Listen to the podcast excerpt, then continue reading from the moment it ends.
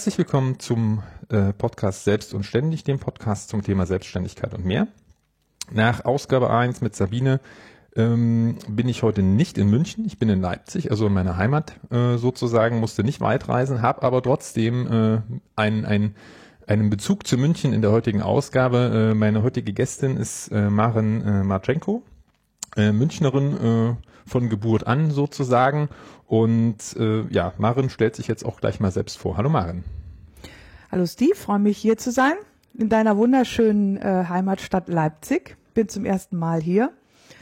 Ähm, ja, ich bin Marketingberaterin, beschäftige mich äh, mit der Positionierung und Führung von Marken, von selbstständigen und kleinen Unternehmen.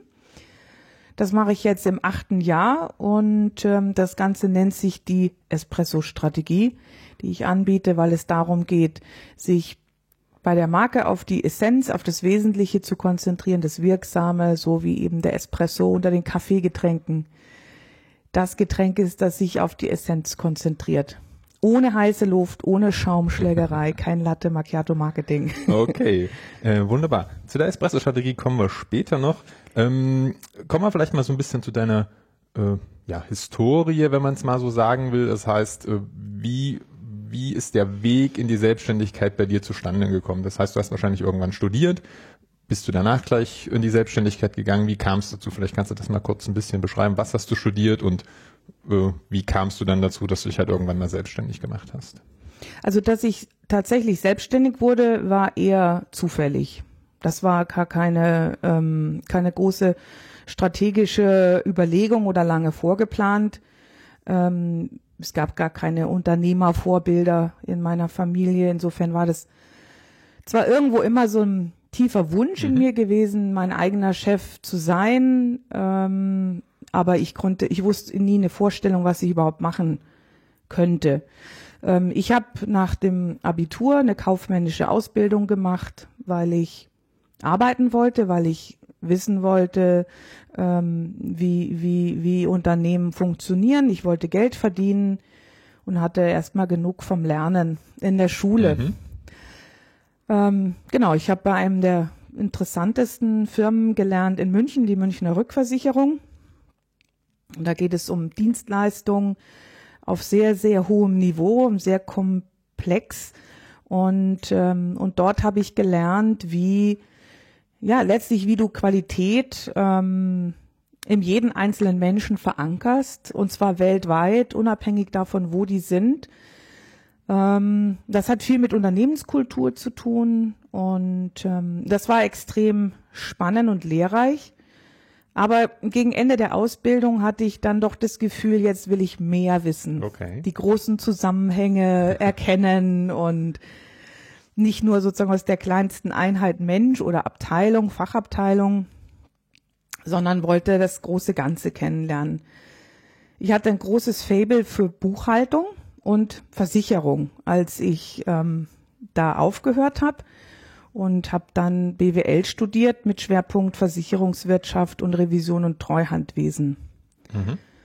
Und das, äh, das hat mich äh, immer fasziniert, ähm, wie, wie gut du eigentlich über Zahlen äh, so ein Unternehmen abbilden kannst.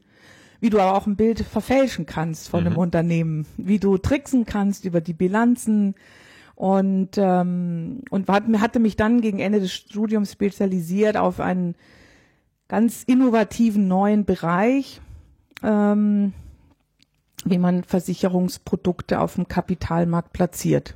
Da kam im Grunde alles zusammen. Mhm. Alles, was mich fasziniert hat, das Neue, das Komplexe, ähm, dieses letztlich Produkte bauen und ähm, mit den Zahlen spielen. Und äh, genau, aber äh, dann, dann kam in meinem Leben alles anders.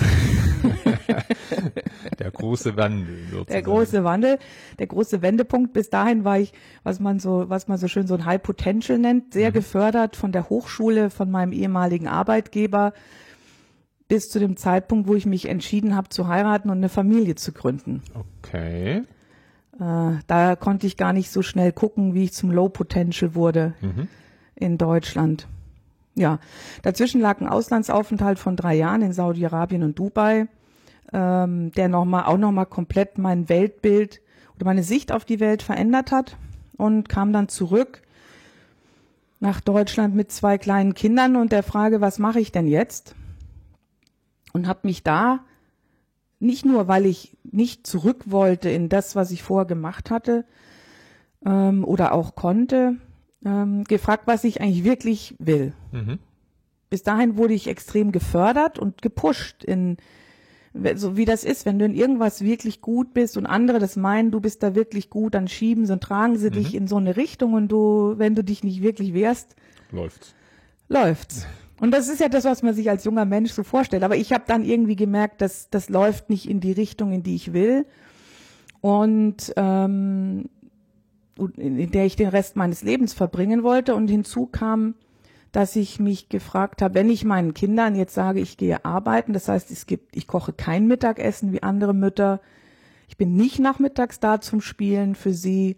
Warum? Mhm. Was ist meine Erklärung dafür, dass ich an der Stelle etwas wichtiger finde als meine eigenen Kinder. Dachte ich, es muss eine gute, es muss ein guter Grund sein, Grund, ja. brauche ich einen guten Grund und habe mich wirklich mal beschäftigt, was, wer, wer bin ich, was kann ich, was will ich. Und da kam dann auch meine kreative, äh, mein kreatives Talent zum Vorschein, auch meine Liebe zum Schreiben, zur Kommunikation. Das ganze kaufmännische und betriebswirtschaftliche war natürlich auch noch da. Und dachte ich, wie verbinde ich das? Ah, das ist doch ähm, im Grunde PR. Mhm. Und habe mich dann bei PR-Agenturen beworben und hatte dann das große Glück, dass mich tatsächlich eine Agentur unter dem Titel, das, das ist jetzt unser Experiment, das probieren wir mal, dich hier in Teilzeit anzustellen. Mhm. Du bist mhm. die erste Teilzeitangestellte. Und so bin ich da reingekommen. Und ähm, fünf Jahre war ich dort, habe das Kommunikationshandwerk von der Pike auf gelernt und irgendwann kam der Punkt, ähm, äh, gläserne Decke oder es fühlte sich mehr an wie so Betonwände. Da gab es für mich kein Weiterkommen, mhm. weil weil ich Kinder hatte, weil ich Familie hatte, weil ich nicht bereit war Vollzeit zu arbeiten. Und das war auch eine ähm, bewusste Entscheidung, nicht Vollzeit. Das war eine ganz bewusste ja, okay. Entscheidung, weil ähm, weil weil ich auch Zeit für meine Familie haben wollte und ich habe das auch sehr genossen, ähm, mit den Kindern ähm, zusammen zu sein. Klar, das war viel, aber mein, meine, mein, mein, mein Instinkt war damals schon, äh, das ist auch so ein Motto, was ich heute noch predige, ist Vollblut statt Vollzeit. Mhm. Es, die Kunden erwarten das überhaupt nicht, dass ich rund um die Uhr für sie zur Verfügung stehe. Das war so ein so etwas, was suggeriert wurde in der Agentur, aber ähm, das stimmt nicht. Also ich, ich erlebe das heute. Ich, ich mal ja auch freitags, das mhm. heißt, und ich gehe damit ganz offen um und sag, freitags mal ich Kühe, da gibt's keine Termine. Und die Leute sagen dann, echt, das ist ja genial. Die sagen nicht, oh was, kommt ja gar nicht in Frage. Das ist halt mal was anderes. Es hat, du brichst halt aus dem normalen Stereotyp aus. Ja. Und ähm, ja, und dann, dann letztlich wurde mir eine Stelle angeboten über meine Nachbarin, der mich, mit der ich morgens laufen gegangen bin. Die arbeitet in einem großen Konzern. Eine Marketingabteilung, B2B, Enterprise, IT, äh, Umfeld, das war auch die Agentur, äh, wo ich tätig war. Und die sagt, fang doch bei mir an. Die hat selber Teilzeit gearbeitet als Abteilungsleiterin mhm. im Homeoffice und sagt, das geht bei uns, mach doch das und ich kann dich gut gebrauchen. Und mit der Aussicht darauf habe ich äh, in der Agentur gekündigt und hatte dann aber so ein, so ein zeitliches Gap, bis die neue Stelle anfangen sollte. Und in der Zeit kam eine Mutter auf mich zu, mit der ich eine Fahrgemeinschaft für die Schule hatte, die Grafikdesignerin war und sagt, sie hat dann Kunden, sie kommt da nicht weiter, ob ich den nicht beraten könnte, mhm. dass er weiß, wo er hin will.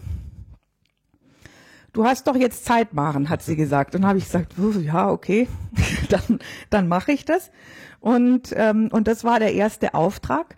Und bei dem Kunden habe ich zum ersten Mal alles genau so gemacht, wie ich immer schon gedacht habe, so müsste man eigentlich Kunden mhm. beraten, so müsste man eigentlich äh, eine Positionierung entwickeln und darauf basierend eine, Produ eine Kommunikationsstrategie. Und ähm, ja, nach, nach zwei, drei Monaten war dieser Prozess abgeschlossen. Dann gab es ein Corporate Design, das perfekt dazu passte. Der Kunde war super happy, der hat das eins zu eins umgesetzt. Mhm.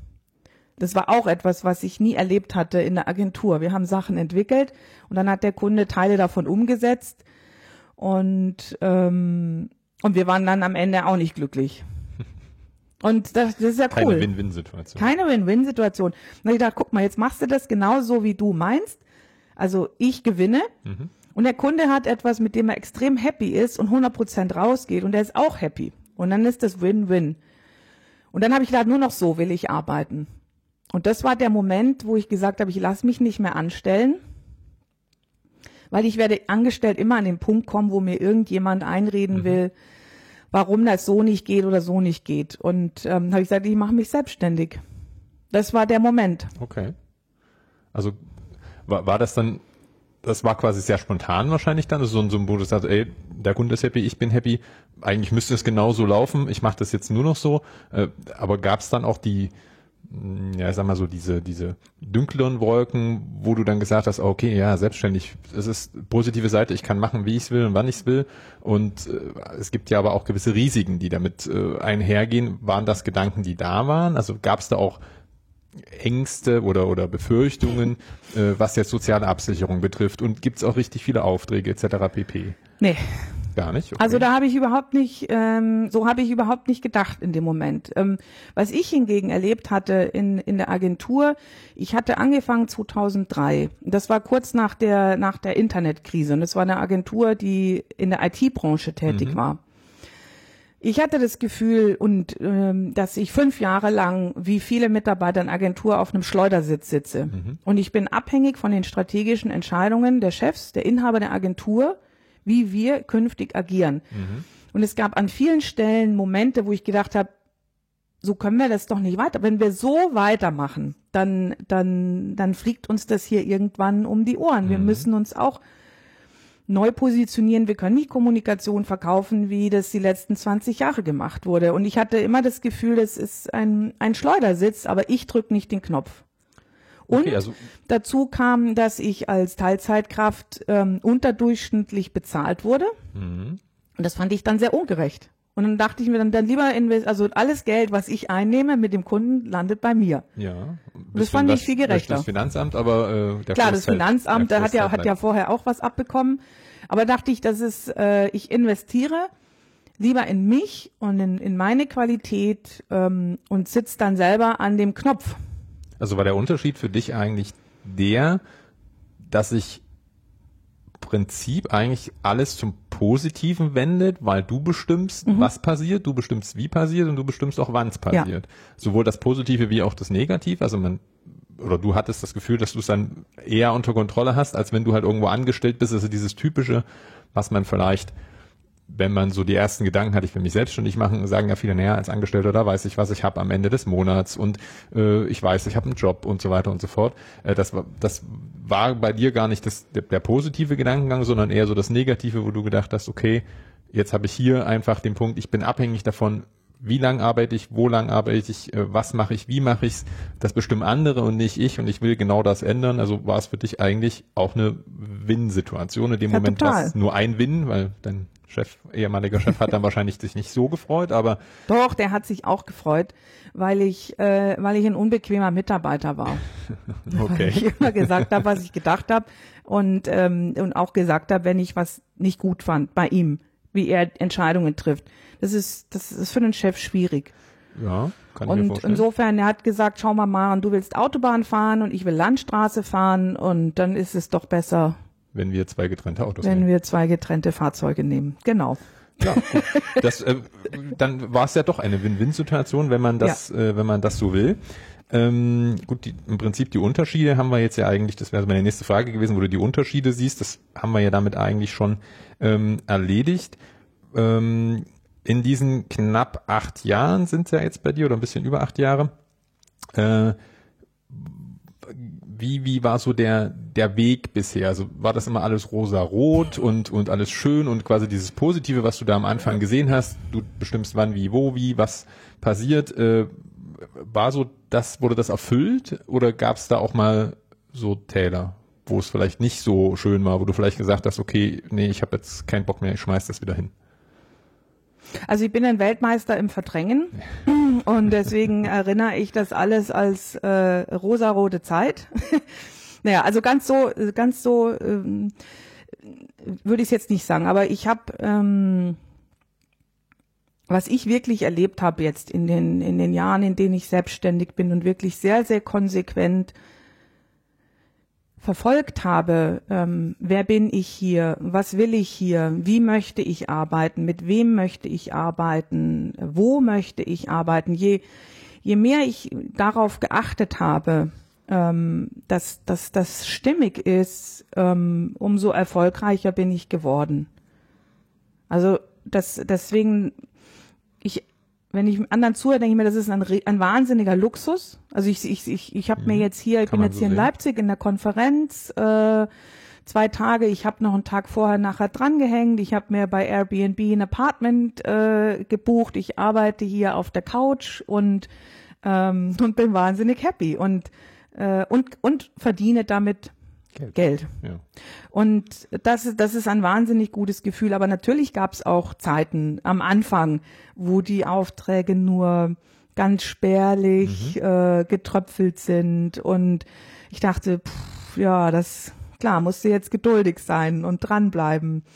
Ähm, es gab auch ähm, mal Monate, also äh, meistens ist das so, im Herbst, wenn ich im Sommer Urlaub gemacht habe, das kostet ja immer doppelt, also einmal verreist man hm. und hat Ausgaben und, und gleichzeitig Einnahmen. keine Einnahmen und hm. irgendwann kommt diese Delle. Ähm, wenn dann so das, das, das Konto gegen, äh, ich sag mal, gegen Null geht oder zumindest in den Bereich kommt, wo ich weiß, jetzt ist, jetzt darf ich aber nicht noch krank werden. Hm.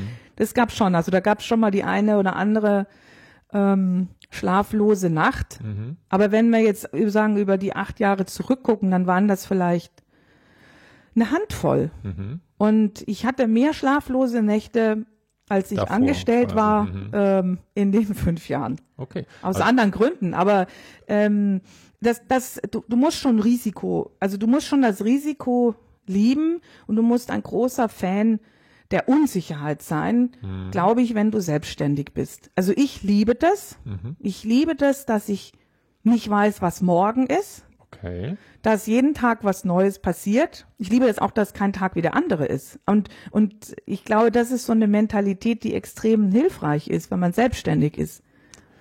In, in gewisser Weise sicherlich nicht äh, schädlich, sagen wir es mal so. Also ich bin da, ich tendiere da so ein bisschen anders. Ich bin eher so ein Planungsmensch. Also ich mag schon eine gewisse Vorausplanung, da garantieren kann dir das niemand, aber ich bin halt auch der Meinung, dass man das im Angestelltenverhältnis kann dir auch gerne garantieren, was passiert. Die können auch morgen sagen, tschüss, das war's. Klar, da hast du einen Puffer, was Kündigungsfristen betrifft und solche Geschichten, aber äh, diese, diese Sicherheit, von dem man vielleicht ausgeht, wo man sagt, okay, du hast, früher war das, du, du gehst zu Opel, fängst da an und du weißt, äh, wenn du ins Rentenalter eintrittst, bist du immer noch bei Opel das gibt's ja halt so nicht mehr so sehr viel. Also von daher dieses, dieses, dieser Sicherheitspuffer, wie man das vielleicht von, von Oma und Opa noch kennt, äh, oder auch von den eigenen Eltern, der ist vielleicht einfach nicht mehr so da. Und von daher ist, wie du schon am Anfang gesagt hast, äh, kann man natürlich auch so ein Angestelltenverhältnis äh, als, als unsicher betrachten, wenn man es mal, wenn man mal genauer drauf blickt, weil ja einfach dieser äh, ja diese diese Garantie einfach gar nicht gegeben ist. Klar, man hat man hat dieses soziale Netz, das hat äh, Sabine ja in der letzten Ausgabe auch gesagt, dass man da äh, mal aufgefangen wird, wenn man halt, Arbeit, äh, halt arbeitslos wird und dass das auch ein positiver Aspekt ist, definitiv. Äh, in anderen Ländern ist das ist das jetzt so nicht. Aber ähm, es gibt dir halt auch keiner eine Garantie, äh, wenn du angestellt bist, dass du das halt auch der nächstes Jahr noch bist oder im nächsten Monat noch bist.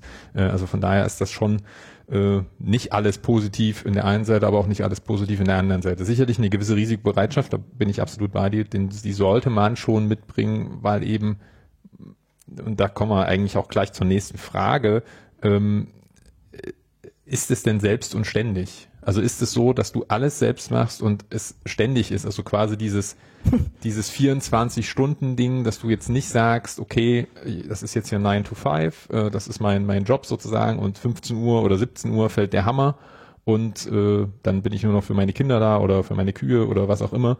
Äh, ist es das oder ist es schon so, dass du, sag mal, rund um die Uhr der, die, die Chefrolle hast? Und, und das Business im Kopf ist. Also ja, ich, ich, ich wollte ja schon als Kind Chef sein, deswegen liebe ich das, äh, Chef zu sein. ähm, und äh, ich liebe ja auch tatsächlich sehr, was ich tue. Das heißt, ähm, es gibt in meinem Kopf keine keine Ladenschlusszeiten. Mhm. Also es kann sein, dass ich äh, nachts aufwache und eine Idee habe. Ähm, oder dass ich am, am Sonntag äh, wandern bin und dann eine Idee für einen Blogartikel oder eine, eine, eine Newsletter-Ausgabe habe. Ähm, ich kann meinem Kopf ja nicht das Denken verbieten und ich will das auch gar nicht, weil das, das, das ist ja das Geniale, dass die, die, wenn ich, wenn ich den Ideen Raum gebe, ähm, zu kommen, dann kann ich sie ja nur weiterentwickeln. Wenn ich mich da jetzt so einmauern würde, wäre das schwierig. Aber ich habe schon für mich so ein paar ähm, ich, so in, in bestimmten Dingen eine Haltung, wo ich sage, arbeiten wie ein Angestellter. Mhm. Das heißt, für meine Kunden bin ich ähm, telefonisch erreichbar ähm, zwischen neun und 18 Uhr und ähm, danach nur in Ausnahmefällen. Ich arbeite auch abends nicht an Kundenprojekten ähm, sondern wenn überhaupt nur an meinem eigenen Business. Ich, ähm, ich, ich mache Urlaub. Ich zahle mhm. mir ein Weihnachtsgeld aus. Also Super, es ist tatsächlich, okay. ähm, ich, ich, also den, das Benefit, den Benefit des Angestellten, äh, der Angestelltenposition, den nimmt man dann doch auch. Genau, also ich habe überlegt, was, was ist denn cool beim Angestelltenverhältnis? Ähm, ähm, naja, du kriegst ähm, Geld, wenn du krank bist. Das heißt, ich habe eine Krankentagegeldversicherung ähm, ich, ich mache Urlaub mhm. und ich plane mir den auch ein. Ich, es gibt bei mir keine sechs Wochen Urlaub, mhm. das äh, muss ich dazu sagen. Ähm, ich mache im Sommer eine längere Pause und dann im Frühjahr, im Herbst ein paar Tage und dann gibt's einmal im Monat einen Auszeittag, also jeden Monat einen Tag, einen Werktag, wo ich bewusst nicht arbeite und komme dann so ungefähr mit freien Tagen in ganz vernünftige Verhältnisse. Mhm. Ähm, also ich arbeite äh, nicht ständig. Aber ähm, ich und ich, ich mag auch diesen Begriff überhaupt nicht. Das wird oft so lapidar hingeworfen von vielen, naja, man arbeitet selbst und ständig, so wie als sei das ein gottgegebenes Schicksal. Ähm, ich, ich mag viel lieber ähm, die, die Haltung von meinem Kollegen Sascha Theobald. Der ähm, hat nämlich anlässlich seines selbstständigen Jubiläums eine Serie geschrieben auch genau zu diesem Thema und hat gesagt, was er so liebt am Selbstständigsein ist, dass er ständig er selbst sein kann. Mhm. Und das, Definition. und das habe ich, ich, hab ich sofort unterschrieben und gesagt, Sascha, genau so. Und, äh, und das ist die, die große Freiheit, die wir haben und ähm, wo ich auch glaube, das ist mein größtes Erfolgsrezept in meiner Selbstständigkeit, dass ich da ich bin. Mhm. Dafür werde ich geschätzt, dafür werde ich empfohlen, ähm, da, da, dafür funktioniert die Zusammenarbeit gut. Meine Kunden vertrauen mir und das hat ganz viel damit zu tun. Sich das ähm, zu trauen, das ist, glaube ich, für viele ein großer Sprung. Ja. Einfach mal die Dinge nur so zu machen, ähm, wie man selber denkt. Hm. Ja, doch, ist sicherlich einer, einer der Aspekte, warum sich Leute nicht, nicht in diesen, in diesen Weg, in diese, in dieses vermeintliche Risiko begeben, zu sagen, okay, äh, ich, ich nehme das halt auch, selber auch selber in die Hand nehmen, selber die Entscheidung zu treffen und dann dafür auch gerade zu stehen, glaube ich, ist ein, ist ein Aspekt, äh, den sich viele einfach nicht trauen, weil sie es vielleicht doch schlicht nicht gewohnt sind. Also man kriegt es ja auch nicht beigebracht im, im, im System. Also man wird ja nicht unbedingt dazu erzogen in der Schule oder sowas, selbstständig zu handeln. Äh, naja, im Gegenteil. Also äh, im Gegenteil. Äh, ich, ich war ja schon immer so. Und, ähm, und das ist, finde ich, so spannend, dass das, wofür ich jetzt geschätzt werde, ähm, ist das, wo ich in, in meiner Kindheit und Jugend ständig äh, für Kontra bekommen ja, habe. Ja, hm, kenn ich. Du kannst jetzt hier nicht dein Ding machen, du kannst nicht auf allen Hochzeiten gleichzeitig tanzen. So geht ähm, das nicht. So geht das, das nicht. nicht. Äh, das ist doch kapriziös. Das war ein Eindruck, den der äh, Personaler bei meinem Einstellungsgespräch in die Personalakte notiert hat. Okay. Weil ich einen eigenen Kopf habe und eigene Gedanken. Und ähm, und, und, und so, so bin ich, so bin ich aufgewachsen. Aber Gott sei Dank ist dieses ähm, Gen stark genug oder diese, dass sie sich am Ende durchgesetzt hat. Und, ähm, und ich bin froh drum, weil das ist, das ist meine größte, meine größte Bank in der Selbstständigkeit. Natürlich auch immer wieder zu reflektieren. Ähm, ist das, was ich hier tue, entspricht das dem noch? Ich habe sehr viel, also es ist, jedes Jahr gibt es irgendwo eine, eine Innovation, es gibt eine kontinuierliche Verbesserung in meinem Beratungsprozess, ähm, in meinen Workshops, ähm, auch mit dem Feedback, was meine Kunden mir geben. Also das, das ist so ein, so ein, ähm, so eine kontinuierliche Verbesserung. Also es ähm, nie zufrieden zu sein oder sich mit dem zufrieden zu geben. Ich bin schon zufrieden mit dem, was ich mache. Aber ich gebe mich nicht zufrieden, wenn ich weiß, es könnte eine Möglichkeit geben, es besser zu machen. Und, ähm, und, und da lerne ich über, über, über die Jahre und, und mit jedem meiner Kunden immer wieder dazu. Und, ich, und das ist, glaube ich, auch ein Fehler, den viele Berater machen. Jetzt bin ich ja Beraterin. Ähm, die verkaufen so eine so eine Haltung des des Wissenden. Das hat mich auch früher schon so so genervt in der Agentur. Wir wissen alles besser als du, du blöder Kunde. Ähm, und das mag ich nicht. Das ist so ein, so ein, so ein von oben herab. Ich weiß ganz bestimmt äh, mehr als meine Kunden über Markenführung oder Positionierung oder was das bedeutet im digitalen Zeitalter. Aber niemand kennt das Unternehmen und den Markt besser als der Kunde. Und da bin ich immer Lernende. Mhm. Und ich glaube, dass wir auch in diesen, in diesen Zeiten des, des Wandels und wo man das Gefühl hat, alles dreht sich immer schneller, die Haltung des, des Lernenden viel, viel bedeutsamer wird als die Haltung des Wissenden, weil wir wissen, wir wissen nicht, was morgen kommt. Richtig. Und, ähm, und, und das hilft mir natürlich auch sehr, aufmerksam zu bleiben für das, was tut sich bei mir in meinem Business, in, in, in meiner Firma und bewusst Entscheidungen zu treffen, jedes Jahr immer wieder, was mache ich weiter, wovon will ich mehr und was mache ich nicht mehr. Also es gibt auch jedes Jahr immer ein entschiedenes Nein zu etwas. Mhm. Also du reflektierst einerseits dein, deine Geschäftsprozesse, dein, dein geschäftliches Handeln, reflektierst du dich aber auch ein Stück weit selbst, dass du sagst, okay, bin das noch ich? Äh, ist das das, was ich will? Ist, macht mir das noch Spaß? Oder genau. handle ich entsprechend so, wie ich das vielleicht innerlich überhaupt bin? Also das ist, das ist das gleich auf oder gibt es da was, was Vorrang hat? Also das, die Selbstreflexion oder die Reflexion des, des, des Businessmenschen? Also ich, es ist beides wichtig. Okay. Aber ähm, ähm, es ist, es ist ähm, tatsächlich, also ich würde sagen, es ist ausgewogen und 50-50 und es ist beides gleichermaßen bedeutsam. Bin, bin ich da immer noch ich ähm, mhm. in dem Ganzen? Bin ich glücklich? Ähm, bin ich bin ich zufrieden? Mache ich das gerne? Weil als ja, ich bin ja Solopreneur in dem Sinne alleine. Wenn, wenn, wenn ich, wenn ich auf Dauer etwas machen würde, was mich unzufrieden macht, dann weiß ich, werde ich krank. Wenn ich krank bin, dann funktioniert das ganze System mhm. nicht mehr. Das heißt, ich, ich arbeite da präventiv, äh, gesundheitsfördernd. Ja, ähm, und und da, da ist dieser Prozess natürlich total wichtig. Und gerade als Berater oder als als Dienstleister, das ist ja immer sozusagen die Qualität der Arbeit steht und fällt mit dem, was ich leisten kann, mhm. wie konzentriert ich sein kann, wie up to date ich bin, auch wie, wie, wie, wie gesund ich bin.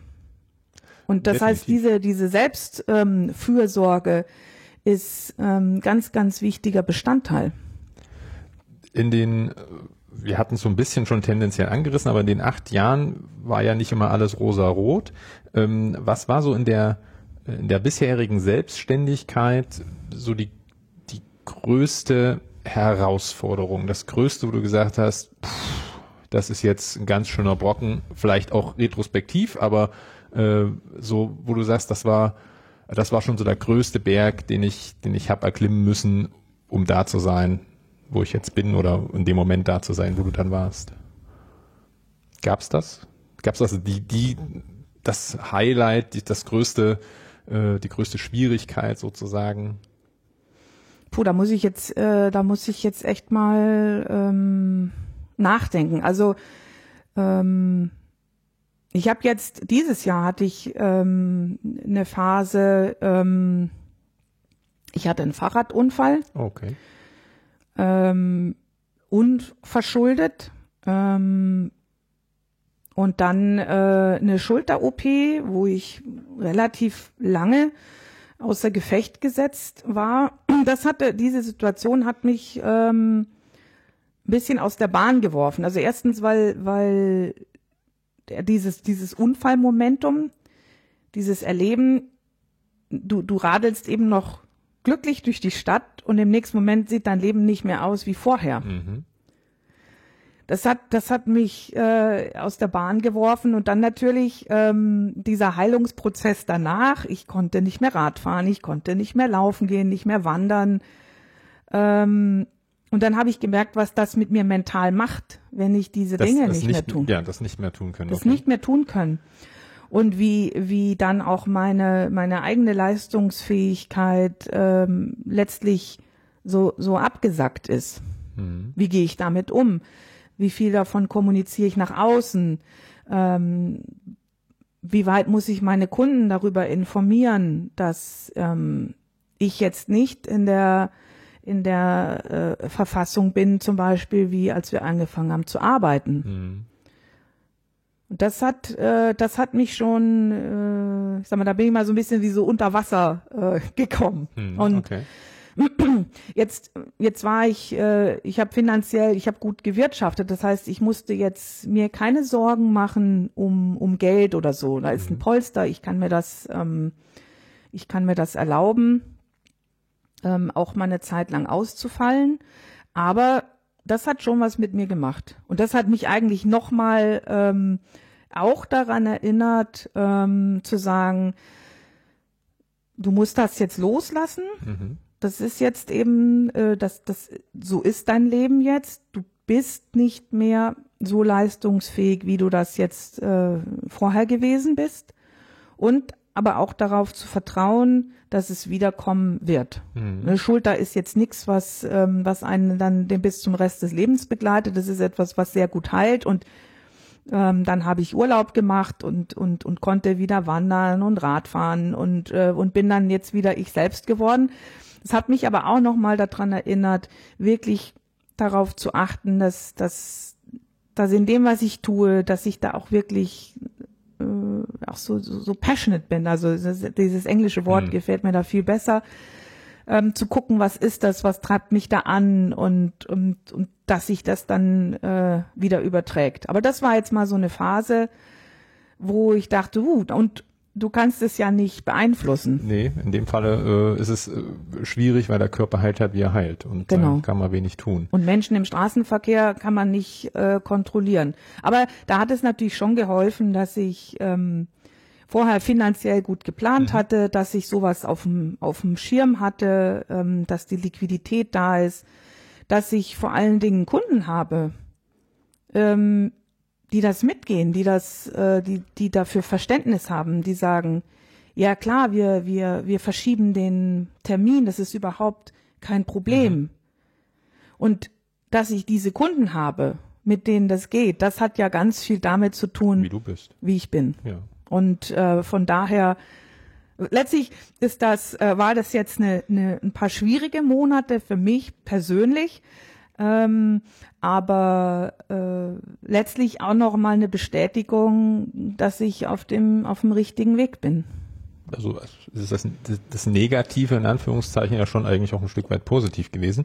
Mhm. Äh, kommen wir zum Gegenpol. Gibt es oder gab es in den letzten acht Jahren äh, oder was war, was war dein größter Erfolg in diesen letzten acht Jahren? Gibt es da was, wo du sagst, sicherlich, natürlich, man hat viele Erfolge, kleine und große, aber gibt es da was, was du vielleicht besonders heraus picken würdest, wo du sagst, hey, wow, das, keine Ahnung, der, den Kunden zu gewinnen oder vielleicht auch eben aus dieser, aus dieser Herausforderung heraus eigentlich den, den Gewinn mitzunehmen, den, den Erkenntnisgewinn oder wie auch immer man das äh, betiteln will. Also gab es da was, wo du sagst, das war so mein, mein Chaka-Moment?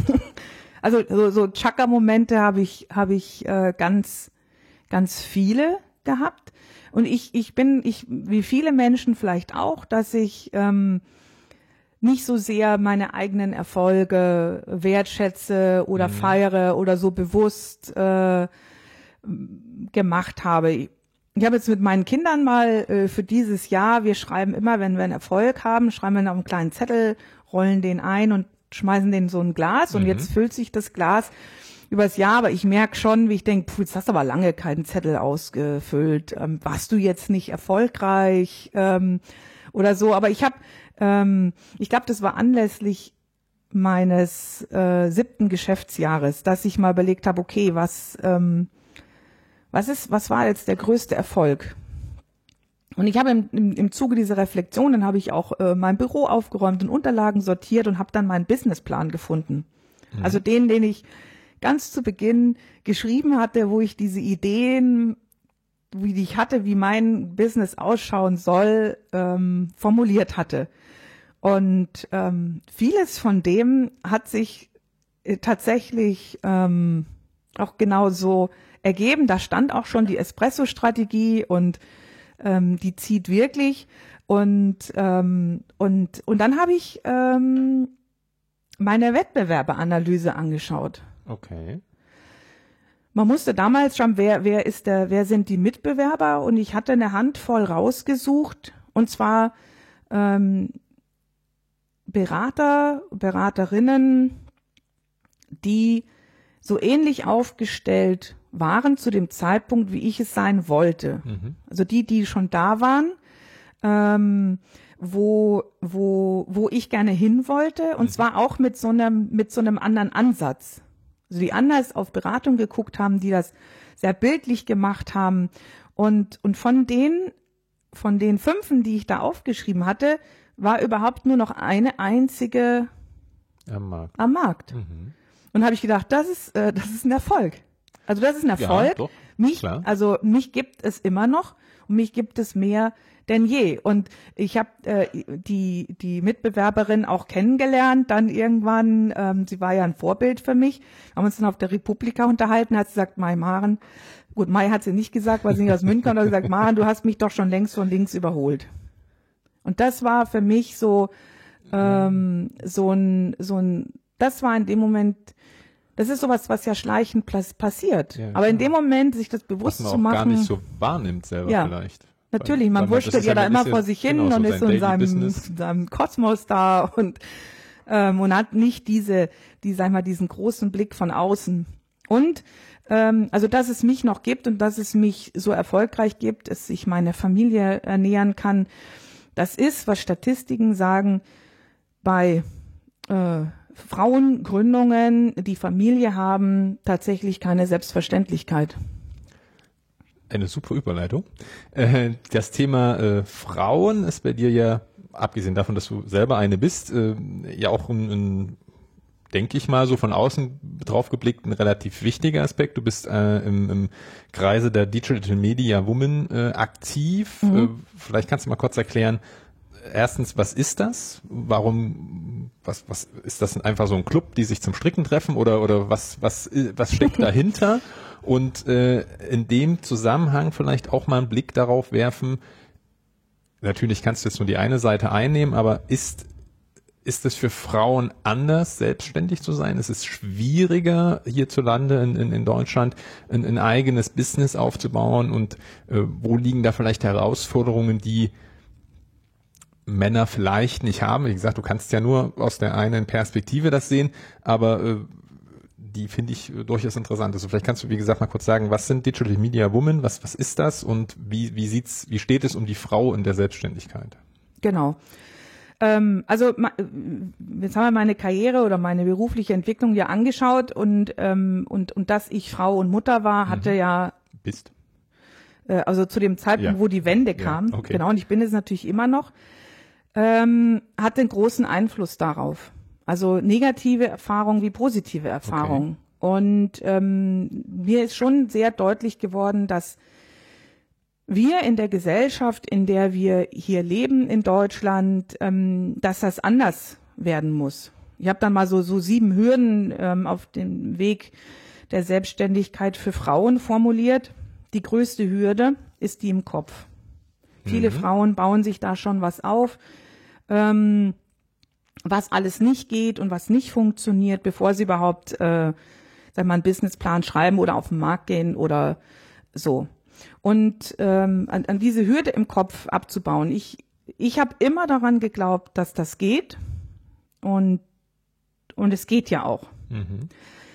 Trotzdem kommen wir immer wieder an Punkte, ähm, wo, wo bestimmte Dinge für Frauen nicht gehen und deswegen gibt es auch die Digital Media Women. Wir sind ein Netzwerk von Frauen, wir nennen uns Macherinnen, weil wir das ganz proaktiv angehen, uns für mehr Sichtbarkeit von Frauen in Medien, in, auf den Bühnen, in Management Boards, in Organisationen zu fördern. Es gibt wahnsinnig viele kompetente Frauen und ähm, die aber nie sozusagen diese Bühne bekommen, ihre Kompetenz zu zeigen, weil Männer entscheiden, wer auf dem Panel sitzt. Und ähm, das ist noch nicht mal böse Absicht, sondern die kennen überwiegend Gewohnte Männer Praxis, oder es ja. ist, äh, ich, dann holt man sich da die Spätzle oder die Leute, die man eh schon kennt, auf die Bühne und ähm, und so sind auch die die die DMW entstanden, dass Caro Neumann, unsere Gründerin, ähm, den Veranstalter gefragt hat, wieso sitzen da eigentlich keine Frauen? Wir haben 50 Prozent Frauen im Publikum und keine einzige sitzt da auf dem Panel. Dann sagte der, wir kennen gar keine. Es gibt keine. Er hat gesagt, Ja, es ja, gibt keine. Mhm. Und ähm, sie hat gesagt, ich kenne allein drei, die da genauso gut sitzen könnten oder besser. Und so ist, so ist der Verein entstanden, gegründet in Hamburg und irgendwann ähm, gingen sie auf Tour. Äh, ich habe das jetzt mal äh, konstruiert. Ähm, am 11. Juli 2012 war das, waren sie in München, um die Idee vorzustellen. Und auf die Idee gebracht hat, hat mich der Daniel Rehn, der jetzt in Hamburg ist, War lange Ähm, Zeit in München. war lange Zeit in München, da war ich in dieser, in dieser Twitter-Welt zusammen unterwegs und er hat gesagt, Maren, äh, schau dir das mal an. Ich glaube, das ist was für dich. Und ich habe das jetzt rekonstruiert, weil ich äh, ja jetzt in diesem Jahr zur ersten Vorsitzenden gewählt wurde ähm, und mich gefragt habe, wie konnte das eigentlich passieren? und ich weiß noch das Momentum, wo Inken und Caro da saßen und von den Digital Media Women erzählt haben. Und ich wusste in dem Moment, ähm, mit den Frauen ist es möglich. Das ist der richtige Zeitpunkt und der richtige Ort und die richtigen Frauen, mit denen wir diesen Hebel tatsächlich umlegen können. Und wir haben uns seitdem jährlich verdoppelt. Die Community, wir, wir lassen täglich 10 bis 15 neue Frauen in die Facebook-Gruppe rein. Okay. Wir sind in sieben Städten. Wir haben schon wahnsinnig viel bewirkt. Seit wir sind Medienpartner bei der Republika. Im ersten Jahr waren es 30 Prozent Frauen auf der Bühne, letztes Mal 50 Prozent. Und das ist, das ist unser Anspruch. Jetzt am Video Summit auch. Ähm, es war das Panel, ähm, zwei Frauen, zwei Männer, eine weibliche Speakerin hatte abgesagt und ähm, es wäre viel einfacher gewesen, einen, einen Mann auf die Bühne zu holen, rein organisatorisch. Aber die haben gesagt, nein, wir möchten das 50-50 auf dem Panel bewahren und haben sich dann nochmal auf die Suche gemacht, welche Frau könnten wir dafür gewinnen. Und das, das, wo ich sage, das ist, das ist super. So wollen wir das. So, so brauchen wir das, weil in alle Statistiken beweisen das. Gemischte Teams sind erfolgreicher. Gerade jetzt im digitalen Wandel braucht es Vernetzungsqualitäten, Kommunikationsfähigkeiten, typisch weibliche Eigenschaften. Deswegen haben die nicht alle Frauen, aber es ist eine Qualität, die in die Arbeit reinkommt, wenn Frauen beteiligt sind. Und dafür setzen wir uns ein. Okay. Bezieht sich aber dann, also das, das, dieses Netzwerk Digital Media Women bezieht sich jetzt nicht nur auf, auf selbstständige Frauen, sondern allgemein äh, Genau. Frauen im Business sozusagen. Genau, es sind äh, Frauen, die, wir nennen das mal, in der sich digitalisierenden Wirtschaft arbeiten.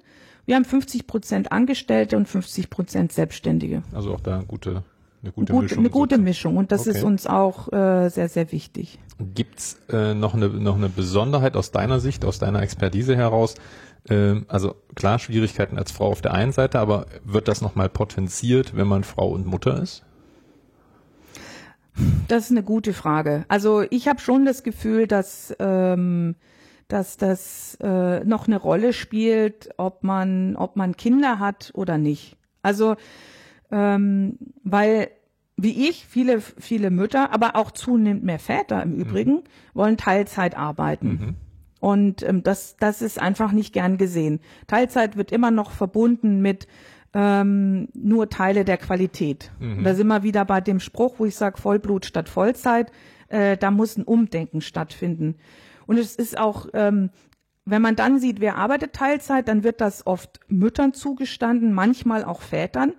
Aber zum Beispiel nicht Menschen, die ein Familienmitglied pflegen wollen oder die ein, ähm, die ein Hobby haben, dass sie, das einfach sehr viel Zeit in Mhm. Anspruch, wo sie da ähm, sich engagieren wollen. Also wird viel zu viel noch geschaut ähm, auf dieses Thema ähm, Mutter sein oder Kinder haben.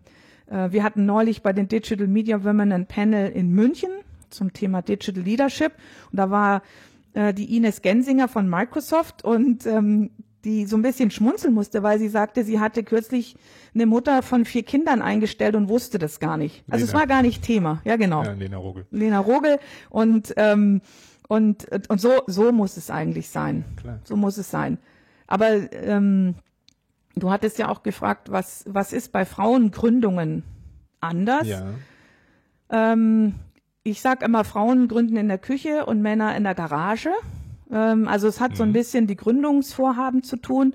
Und äh, die Leiterin des Münchner Gründerinnenzentrums Guide, Bettina Wenzel, wo ich äh, auch selber immer noch sehr verbunden bin, weil sie mich auf den ersten Schritten äh, total unterstützt hat, hat mal gesagt, ähm, Frauen gründen alleine und Männer mit einer Assistentin. Und das, äh, das, äh, das ist jetzt wie immer mit allen Pauschalaussagen, Ja, klar, aber es ja. ist schon so, dass, ähm, und das erlebe ich auch in den ganzen Workshops, die ich gebe, dort in München, das sind vor allem Wiedereinsteigerinnen, die sich selber so klein denken und ihre Idee so klein denken und sagen, jetzt fange ich erst mal so an und dann schaue ich mal und ähm, Männer gehen doch da sehr viel öfter mit einem großen Denken heran und sagen so, die scheitern natürlich dann auch, sieht man auch bei Start-up-Gründungen, Startups, die von Frauen gegründet werden, sind äh, Wachsen langsamer vielleicht. wachsen langsamer, sind viel erfolgreicher. Also die, die, die, die Quote der Startups, die es auf, äh, die es länger gibt, ist mit Frauenführung viel, viel höher als bei Männern. Also, aber es hat, es hat, es ist so ein bisschen in, in der Haltung, ähm, wie ich Sachen angehe. Kann auch damit zusammenhängen, dass Männer sind Haupternährer der Familie und, ähm, und Frauen weniger. Das erlebe ich auch, wenn dann ein gut verdienender Ehemann da ist, erlebe ich das immer mal wieder, dass sie nicht so den Drive haben, sagen, ich muss ja nicht. Aber wenn man muss, äh, geht man anders dran. Aber es kann auch eine Chance sein, natürlich. Ich hatte auch einen gut verdienenden Ehemann. Und ich habe gesagt, das ist die Freiheit, die ich habe. Ich kann die Dinge tatsächlich so machen, wie ich sie gut finde. Und ich muss, Ja, klar. muss Also- mich nicht äh, sozusagen finanziellen Druck Kunden verschreiben, die ich nicht haben möchte. Man sollte, also finde ich zumindest, man sollte jetzt auch nicht sagen, okay, ich, ich gründe jetzt ein Unternehmen, weil ich muss. Also sicherlich so ein, äh, so ein Druck, der kann da sein, den kann man vielleicht auch nicht beeinflussen, aber zu sagen, ich mache das auch ein Stück weit und vielleicht auch sogar das stärkere Stück weit, weil ich das möchte, weil, weil das etwas ist, was mich interessiert, was mir Spaß macht und was ich mir halt auch vorstellen kann, in 15, 15, 20 Jahren vielleicht noch zu machen. Sicherlich wandelt sich da zwischendrin was, aber jetzt zu sagen, okay, ich, ich mache jetzt halt irgendwas, weil ich irgendwas machen muss, ist vielleicht auch nicht die beste Voraussetzung, um sein eigenes Business zu gründen. Das Nee. kann klappen, aber wahrscheinlich nicht. Also das ist natürlich das Ideal. Äh, viele Startups funktionieren ja auch genau so. Die haben eine Idee und sagen, dem Markt fehlt da etwas und, und, und ich kann das verbessern, aber mit dem Blick eben auf die Wiedereinsteigerinnen.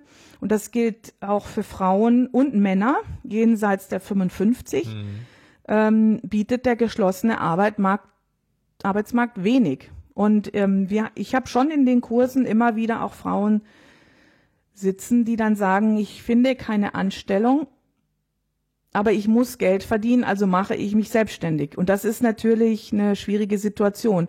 Und es gibt aber auch viele, ähm, ich habe auch immer wieder männliche Kunden, ich berate ja Selbstständige, ähm, jenseits der 55, die waren Führungskraft in einem Unternehmen und sind da an einen Punkt gekommen, wo sie, wo sie ähm, nicht mehr die Aufgaben bekommen haben, die sie wollten, wo sie unzufrieden waren, wo sie dachten, ich kann noch viel mehr, ich will auch viel mehr, aber jetzt darf ich nicht mehr. Oder die in Entlassungswellen, gerade im IT-Bereich, ähm, vielleicht mit einer Abfindung weich gefallen sind, aber sich trotzdem sagen, ich, ich bin doch noch gut, ich habe doch noch was zu bieten und jetzt mache ich mich selbstständig. Also das ist so ein bisschen, das sind jetzt natürlich, das sind gerade wenn du sagst, selbstständig machen, das, man kann keine Pauschalaussagen treffen. Man muss sehr genau schauen, äh, wer macht das, warum. Aber es ist, es ist nicht hier sozusagen nur die, die rosarote Gründerzeit. Hm, na, ich glaube, das ist, äh, ja, äh, im Allgemeinen äh, ist es schon eine Schwierigkeit, weil man ja in der Regel nicht ein Business hat, wo man Klick macht und das läuft von alleine. Also man muss sich ja auch schon ein bisschen, äh, ein bisschen kümmern und ein bisschen drehen und äh, aber sicherlich gerade bei den, äh, bei den, sag mal, Älteren, äh, die jetzt vielleicht äh, noch nicht im, im Rentenalter sind, aber auch nicht mehr so gefragt sind vom Arbeitsmarkt, weil man halt sagt, was, was soll ich jetzt jemand einstellen, der halt dann 50, 55 ist. Ähm, die haben aber natürlich auch eine Expertise, die sie mitbringen über die ganzen Jahre, die man vielleicht oder was heißt vielleicht, die man sogar ganz sicher äh, Gewinn bringt in einem, in einem eigenen Unternehmen einsetzen kann, weil man natürlich Lebenserfahrung hat, die man ja, die kann, kannst du ja nirgends kaufen. Das ist ja was, was, was gewachsen ja. ist sozusagen. Ähm, Kommen wir mal zum Thema Netzwerk. Du hast es hier und da schon mal äh, erwähnt, beziehungsweise Digital Media Women ist ja auch ein Netzwerk an sich. Wie wichtig ist ein Netzwerk für dich und vielleicht auch allgemein, wenn man sich selbstständig machen möchte? Und welche Rolle spielt spielt oder gibt es da eine Unterscheidung zwischen dem virtuellen, also diesem sozialen Netzwerk im Sinne von Twitter, auf Facebook, also diese Filterbubble, die man um sich herum aufbaut, äh, und diesem lokalen, äh, realen Netzwerk, wo man halt Menschen anfassen kann, sozusagen. Ähm, genau, also du sprichst verschiedene Aspekte an. Ähm, also grundsätzlich ist Netzwerken das A und O. Und das ist egal, ob ich selbstständig bin oder angestellt mhm. bin. Ähm, die Selbstständigen, erlebe ich, sind da einfach ähm, engagierter und alleine aus, weil man aus dem Netzwerk heraus Aufträge bekommt, ist es attraktiver. Mhm. Viele Angestellte sehen das nicht so, die glauben dann irgendwann, ähm, ja, wird schon, ich habe hier einen Job, ich fühle mich wohl. Ähm, und das ist ja bei Selbstständigen nicht so. Aber ich, ich liebe das, ich liebe das Netzwerken. Also es ist jetzt keine, keine strategische ähm, Entscheidung. Ich liebe Gespräche mit, mit Menschen und es ist bei mir auch völlig egal, ob die virtuell oder real sind. Also wer mir auf Twitter folgt oder Fan meiner Facebook-Seite ist oder auf Facebook befreundet ist oder es ist, es ist im Grunde jede Statusmeldung, die ich poste, ist eine Einladung zum Dialog, mhm. zum Gespräch. Ich, ich, ich versuche auch immer, da ich zu sein damit die Leute ein Gefühl für mich bekommen. Mhm. Also wer, wer ist die eigentlich, die da schreibt? Man hat zwar irgendwie so ein kleines Foto, ähm, aber es ist so wichtig, sozusagen diesen, diesen Faktor Mensch auch ähm, rüberzubringen. Ich sage ja immer, der, Mark, äh, der, der Mensch gibt der Marke Charakter. Mhm. Und, und, und, und wir brauchen Charaktermarken, um auf dem Markt Orientierung zu geben, ja. um sichtbar zu sein, um erinnert zu werden, um Aufmerksamkeit zu bekommen. Und äh, das ist bei Selbstständigen da ist ja die Persönlichkeit prädestiniert und die, die kommt einfach rüber beim Netzwerken. Netzwerken heißt für mich aber vor allen Dingen geben und, und dann kann ich nehmen. Also ich, ich, ich bringe Menschen ins Gespräch miteinander. Ähm, mhm. Ähm, ich stelle Menschen vor. Ähm, ich ich gebe Ideen weiter. Ähm, ich kenne auch die Leute bei mir äh, wahnsinnig gut. Also äh, kommt oft zu sagen, ich habe gesehen, du bist mit, mit dem und dem auf Facebook befreundet. Ich weiß, dass du das sehr bewusst machst. Was kannst du mir über diese Person sagen? Mhm. Und dann kann ich was über diese Person sagen. Auch bei das meinen, ich auch wichtig, dass meinen tausend Xing- oder Facebook-Freunden. Ähm, dass man da zumindest so einen gewissen, wenn vielleicht auch teilweise oberflächlich, aber so ein gewissen, dass man zumindest weiß, wer ist das, was genau. macht der und, und wo hat man sich vielleicht auch kennengelernt oder wo hat man Berührungspunkt, also dass man schon auch sagen kann, hey, du suchst jemanden für den und den oder ich habe gesehen, du brauchst da vielleicht jemanden, der das und das macht. Ich kenne da jemanden aus meinem Netzwerk, äh, den kann ich auch weitestgehend ja. empfehlen oder ich sehe, was der für eine Arbeit macht. Aber das ist so, letztlich, warum ist das Netzwerken auch für Selbstständige so extrem wichtig? Genau, ist es so, so, so mantraartig. Ja, du hast als Selbstständiger, hast du eine Idee, mhm. eine gute Idee. Also kannst du jeden Fall, warum bist du selbstständig, warum hast du angefangen? Das ist immer eine Geschichte von, da, da hat mich irgendwas genervt, das fand ich total toll, das hat mir gefehlt ähm, und jetzt mache ich das. Mhm. Und diese Idee muss, wenn man damit Geld verdienen will, ja erstmal in Umlauf gebracht werden. Und das mache ich über Gespräche. Ich erzähle viel. Ich erzähle über meine Arbeit, über mich, über dieses und jenes. Und über die Zeit werden aus diesen Gesprächen gute Gespräche, gute Beziehungen. Mhm. Und wenn mir das gelingt, dass ich gute Beziehungen pflege, dann verdiene ich nachher automatisch Geld, wenn ich mein Angebot klar strukturiert habe, wenn die Leute dann auch wissen, was sie bei mir kaufen können. Ja. Ich kann die Leute nicht zwingen, bei mir zu kaufen. Ich weiß auch nicht genau, wann sie in der Situation sind, dass sie meine Beratung brauchen. Aber was ich weiß, ist, dass ich, wenn ich gute Gespräche führe und diese Beziehungen, die daraus entstehen, gut pflege, dass dann automatisch die Aufträge kommen. Mhm. Das ist ein Selbstläufer. Mhm.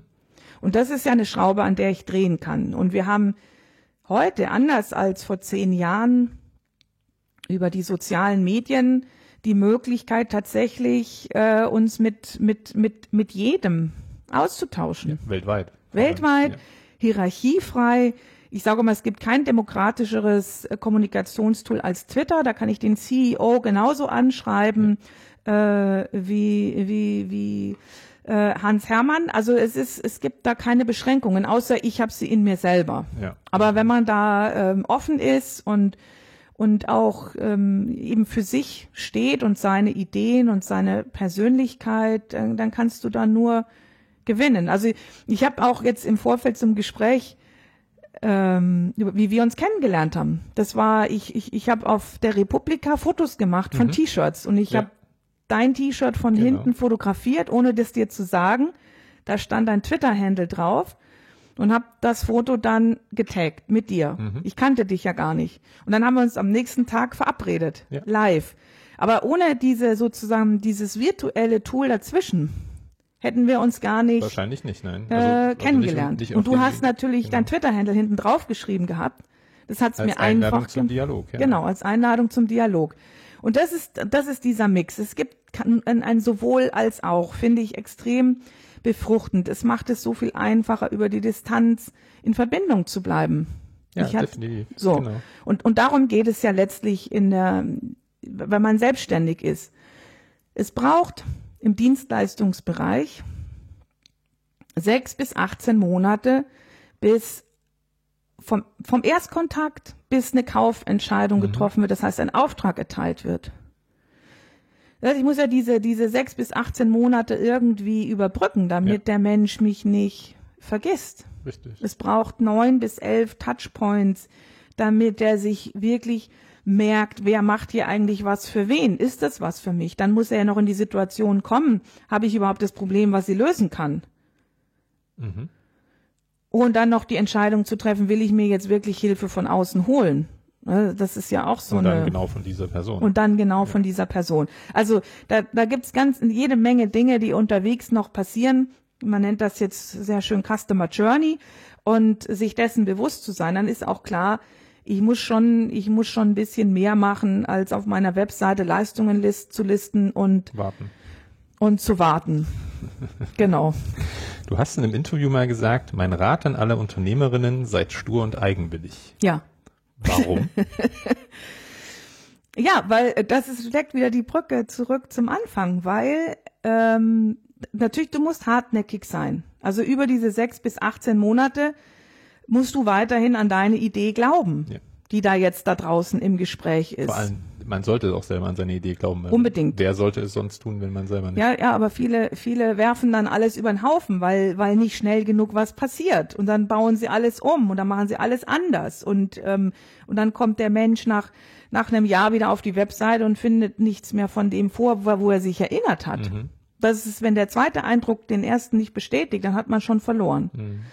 Also ähm, diese Sturheit, so eine gewisse gewisse Zähheit und vor allen Dingen die die dieses dranbleiben über die Jahre immer wieder, ja, also es, diese ähm, da passieren ja immer wieder Dinge unterwegs. Du kriegst Anfragen von Kunden, die sind lukrativ, aber im Grunde machst du sie dann nur, weil es den Kühlschrank füllt. Gibt's ganz viele Leute, die so arbeiten. Auch ich habe immer mal wieder zwischendurch so Aufträge, wo ich dann im Nachhinein dachte, das war doch jetzt echt ein Schmarrn.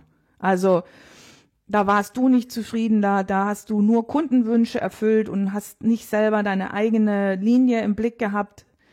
Ähm, das passiert bei mir wahrscheinlich einmal im Jahr, aber es passiert. Und, und an andere bauen darauf ganze Existenzen auf.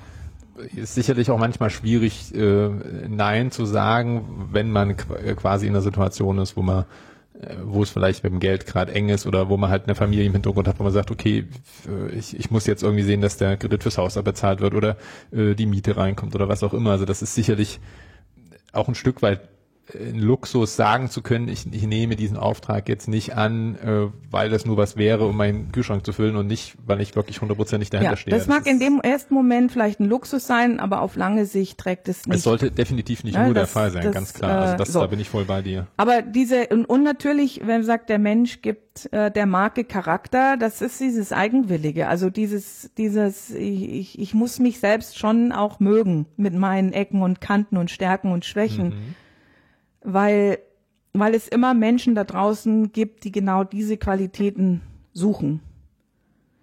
Mein, mein Mann, der hat mich immer Madame Controletti genannt. Ja, das ist zu Hause privat eine schwierige Eigenschaft, äh, wenn man jemanden hat, der immer alles genau, ja, diese Prozesse ständig mhm. hinterfragt und schaut mal, das geht doch besser, das kannst du doch, hier müssen wir nicht. Ähm, aber in, als, als, als Dienstleister ist das eine ganz wichtige Qualität, zu schauen, stimmt das, ist das richtig, ähm, so das meine ich mit, mit, mit eigenwillig, sich, sich seiner selbst bewusst zu sein, mhm. seiner Stärken, seiner Schwächen, dem, was man bewirkt oder auch nicht, ähm, um sich dann nicht aufzureiben. Das so, so, äh, so habe ich das in dem Interview mit Christa Göde genau. gemeint. Ähm, du hast äh, relativ am Anfang was, glaube ich, gesagt, dass du sicherlich auch geprägt dadurch, dass du in dem Bereich äh, gelernt hast, ein Faible für Buchhaltung hast. Mhm. Das ist jetzt nichts, was viele von sich behaupten würden, glaube ich. Äh, zumindest viele Selbstständige ist ja so der Buchhaltungsteil äh, nicht unbedingt das, was die lieben gern machen, außer sie sind, haben ein Buchhaltungsbüro vielleicht. Äh, machst du deine Buchhaltung selber? Oder gibst, hast du das ausge, outgesourced sozusagen? Ja, das ist, das ist so eine ganz interessante äh, Geschichte. Äh, wir hatten es ja schon mal mit, mit Wendungen im Leben.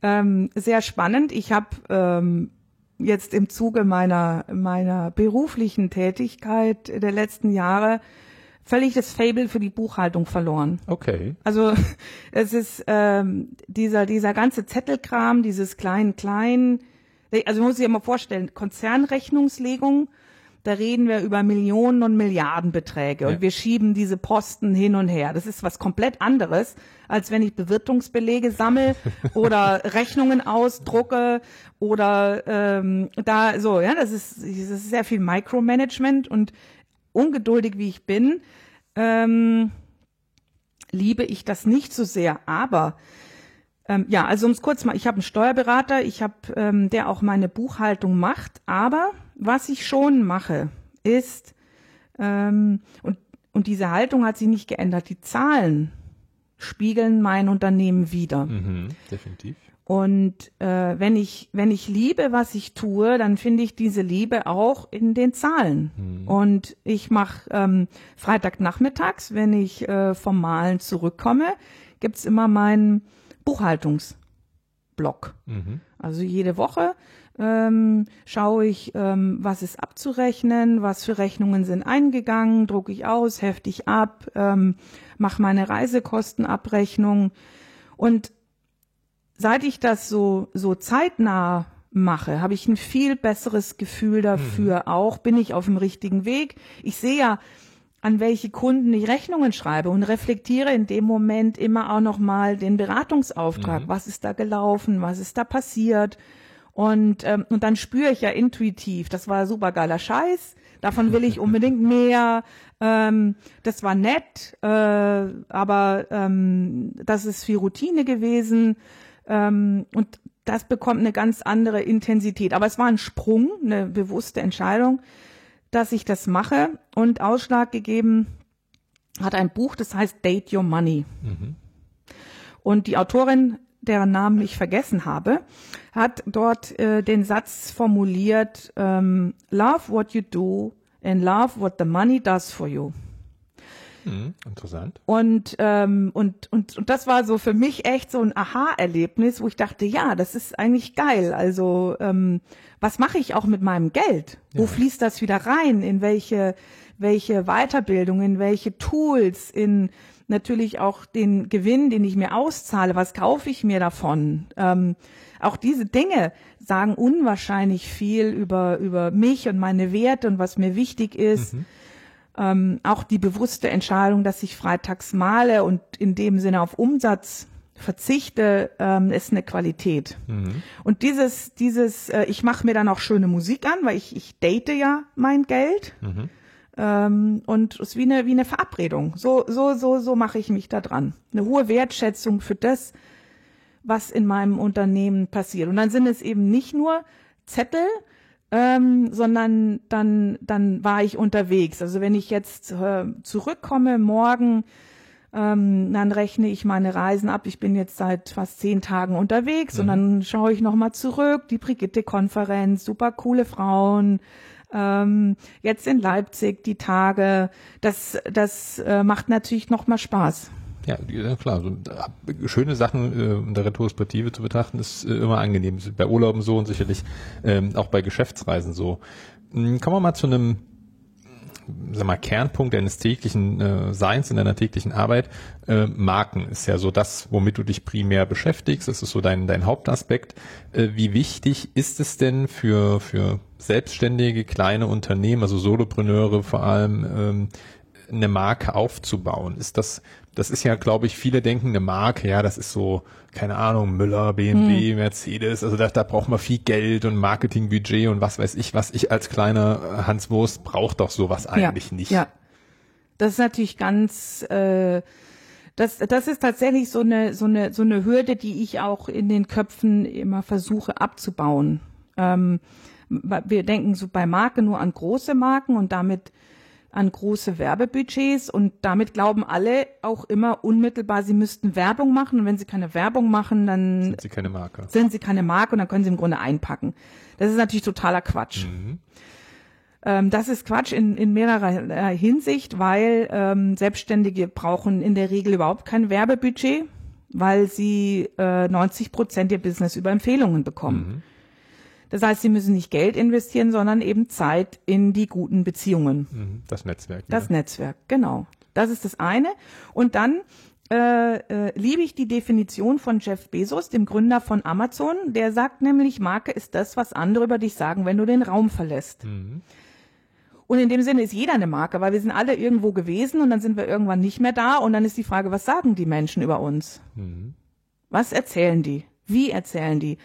Und, ähm, und, und da helfen natürlich extrem auch wieder die sozialen Netzwerke, weil ich kann das ganz gut nachvollziehen, was andere Menschen über mich sagen. Ich kann auch natürlich durch bewusste und gezielte Kommunikation, durch Geschichten erzählen, beeinflussen, was Menschen über mhm. mich sagen. Und das ist eine Riesenchance. Und, ähm, und, und sich das mal bewusst zu machen, wenn ich sage Marke, äh, ich, ich will eine Marke sein und ich bin eine Marke. Ähm, die Marke ist alles das sozusagen gespiegelt, was ich sage, was ich tue, was Menschen von mir sehen. Ähm, dann guckt man automatisch schon mal, äh, sagen wir, viel ganzheitlicher auf sein mhm. Unternehmen. Aber wo ich sage, Marke heißt, es ist nicht nur, es geht jetzt nicht drum, dass ich die sag, dann kann ich besser verkaufen ähm, oder oder mir mein mein Sales pushen über, über wie, wie das eben oft geglaubt wird, sondern die Marke äh, fängt in einem selber an. Mhm. Und Marke ist, ich sage immer, das ist der beste Businessberater, den man haben kann. Weil wenn ich mir bewusst bin, wer ich bin, wofür ich stehe, mit wem ich arbeiten mhm. will, womit ich mein Geld verdienen will, ähm, dann kann ich jede Business-Entscheidung besser treffen.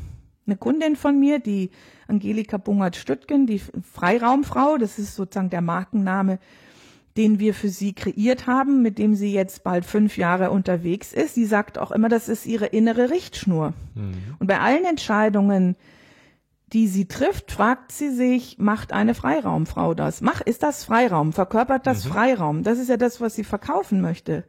Und wenn sie das selber nicht lebt, dann wird es keiner glauben und dann wird es keiner kaufen.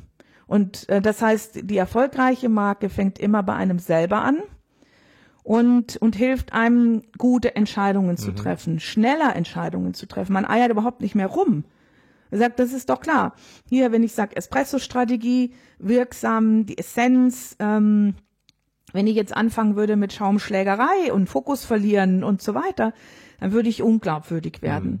Das heißt, es ist vor allen Dingen immer wieder eine Erinnerung an mich selber, wie ich mein Business führen möchte, wer ich da draußen sein will und dieses kontinuierliche Erinnern oder in dem Sinne auch reflektieren hilft wieder nach draußen Klarheit zu schaffen, ein konsistentes Bild zu erzeugen über die Zeit mhm.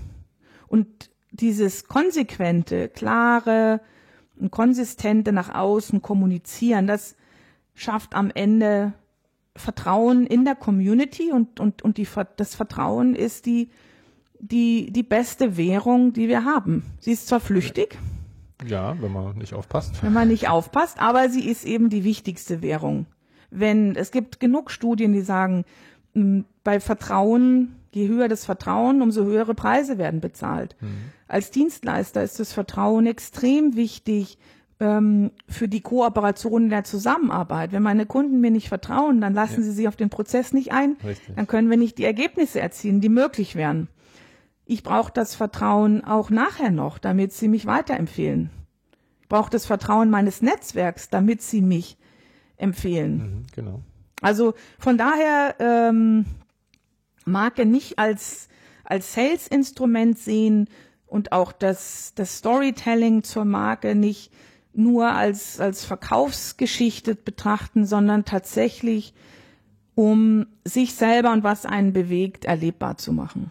Das, äh, das macht das sicherlich etwas, etwas verständlicher für viele, das eben nicht zu sagen, okay, ich habe jetzt hier Müller draufstehen oder BMW draufstehen und da sicherlich gibt es auch Marken, die genau mit ihrem Namen verkaufen, aber als Selbstständiger halt zu sagen, okay, ich bin die Marke und und ich ein Stück weit verkauft man sich ja auch, äh, also man verkauft eben genau das Vertrauen. Man sagt, hier bin ich, ich stehe dafür und äh, entweder du, du es ist halt genau das, was du möchtest oder eben nicht. Das kann ja auch sein, dass man sagt, das passt, da passt man nicht zusammen, da muss man ja dann auch zu stehen.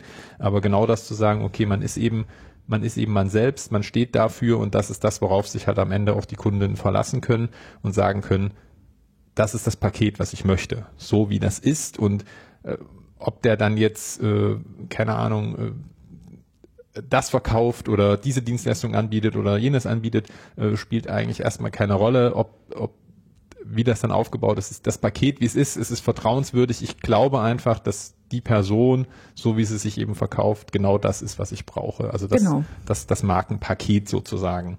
Das kannst du dir gar nicht mit Werbung kaufen. Eben. Wenn man das einmal sich bewusst gemacht hat, äh, spart man jede Menge Geld.